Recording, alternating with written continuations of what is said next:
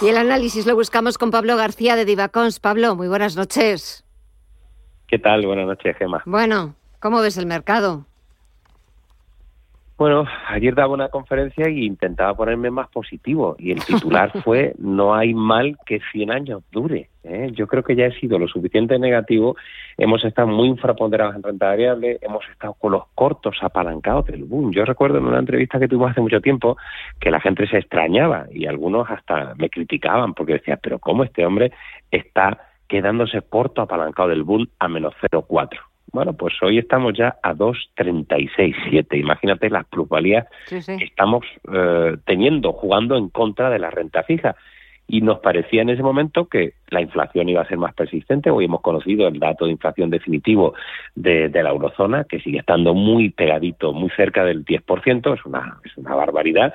Y vamos a tener la semana que viene más subidas de tipos por parte de la señora eh, Lagarde, que no solo van a ser eh, subidas de tipos, porque yo creo que vamos a tener posiblemente endurecimiento las condiciones de los famosos telitros, ¿no? esas subastas de liquidez a largo plazo. Lo que está claro es que la autoridad monetaria de la eurozona va a seguir drenando liquidez del mercado, del sistema, porque bueno, pues vamos a tener eh, todavía eh, subidas de tipos, vamos a tener una inflación que se va a mantener pues, muy arriba, ¿no? Y, vamos a tardar mucho tiempo, Gemma, en, en poder bajarla. Pero a pesar de todo, lo curioso es que seguimos teniendo, y ahí sí me equivocaba en mi apreciación mucho más conservadora respecto a los resultados empresariales, están aguantando pues como, como gato panza arriba. De lo que vamos conociendo, eh, los resultados están siendo, yo diría que hasta hasta muy satisfactorios, ¿no? Viendo a Luis Vuitton, hemos visto a JP Morgan, a Bank of America, a Publicis, a Wise, a la propia Netflix o a Nestlé o a SML, teniendo unos resultados yo creo, bastante buenos. Y donde se está pinchando, pues son los sectores en los que, he repetido hasta la salida, no se puede estar en retail, no se puede estar en real estate. ¿eh? La verdad es que parece un pareado, pero eh, son, son dos de los, eh, de los menos cuarenta y tantos por ciento year to day que tenemos en nuestro mercado. Así que, bueno, siendo muy conservadores y en sectores aburridos, pues hemos capeado muy bien el temporal dentro de lo que cabe, incluso con algún fondo ligeramente en positivo y preservando mucho capital, pues con valores o, sectores que muy aburridos, ¿no? Las telecom, ¿verdad? Que aburridas, o las telecom, la farma o alimentación o algo de energía que nos funciona muy bien, eh, petróleo y también incluso metal and mining. Del resto, industriales, eh, sectores ligados al consumo o inmobiliarias, prácticamente no, es que hemos estado totalmente a cero. Eh, eh, estabas diciendo un contexto difícil, eh, no sabemos qué, es lo que puede pasar en los próximos meses. lo cierto es que ya hay muchas voces, cada vez son más numerosas, que hablan de, recesión. Lo apunta el libro Base de la Fed, que ya varias regiones de Estados Unidos están en recesión. Lo apunta Goldman Sachs.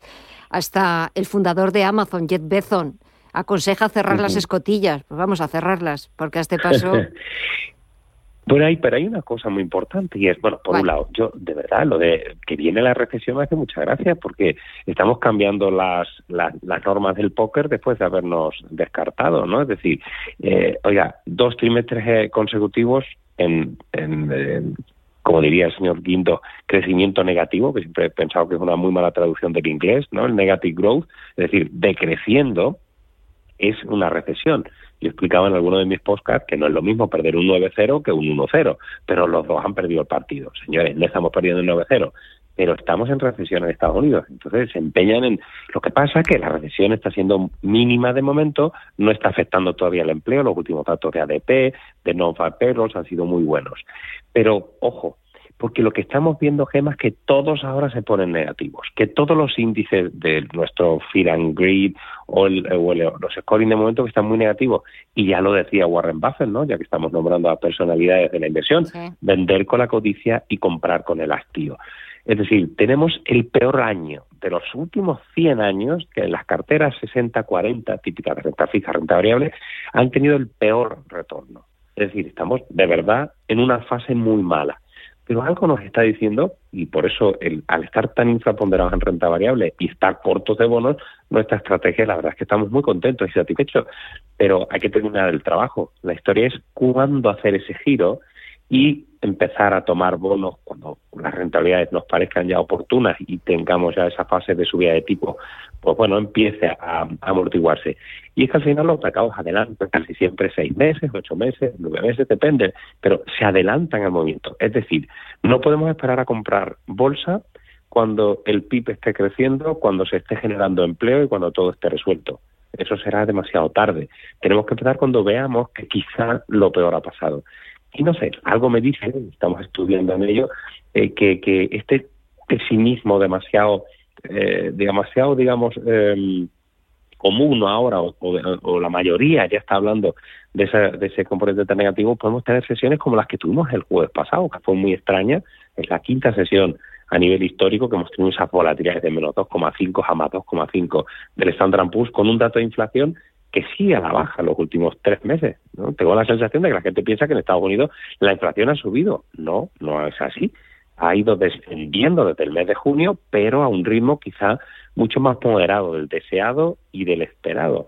Pero la realidad es que las subidas de tipos sí están funcionando. Por lo tanto, si no se está atacando al empleo, que el empleo vendrá peor y que por supuesto tendremos un mercado inmobiliario muy complicado con los tipos a 30 años prácticamente del 7%. Eso tiene que llegar. Pero no sé, a lo mejor es cuestión de dos meses, tres meses. Yo, lo digo para, para dejar bien claro, además yo me mojo, ¿eh? las cosas salen bien o mal, pero yo me mojo, como lo hice con los bonos, como lo he hecho con la renta variable. Yo empecé ya la semana pasada, ese famoso día del jueves, empezamos a picotear algo. Eso sí, valores de mucha calidad con balances saneados, porque si estamos diciendo que sube los tipos y que va a haber obviamente el crédito va a ser más complicado, podemos llegar a tener una crisis de crédito o movimientos como los que hemos tenido en el mercado británico, los yields, que ha sido un auténtico desbarajuste, ¿no? Yo comentaba que los que vivimos en el extranjero, eh, pues somos más defensores de lo español que a veces cuando estamos en España.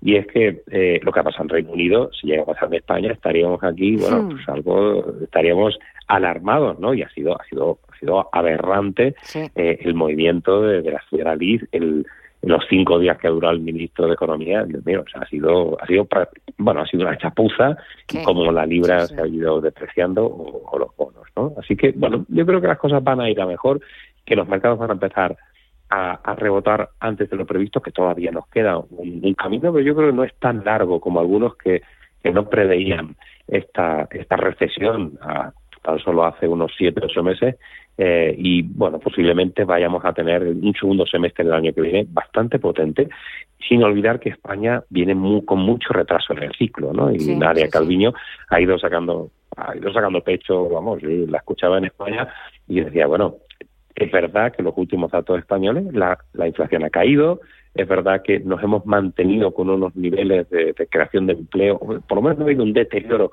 mucho más allá como han tenido otros países, pero es que tenemos, somos de los únicos países que no recuperamos los niveles pre-COVID. Pero, aparte, aparte, mm. Pablo, es que lo peor está por llegar.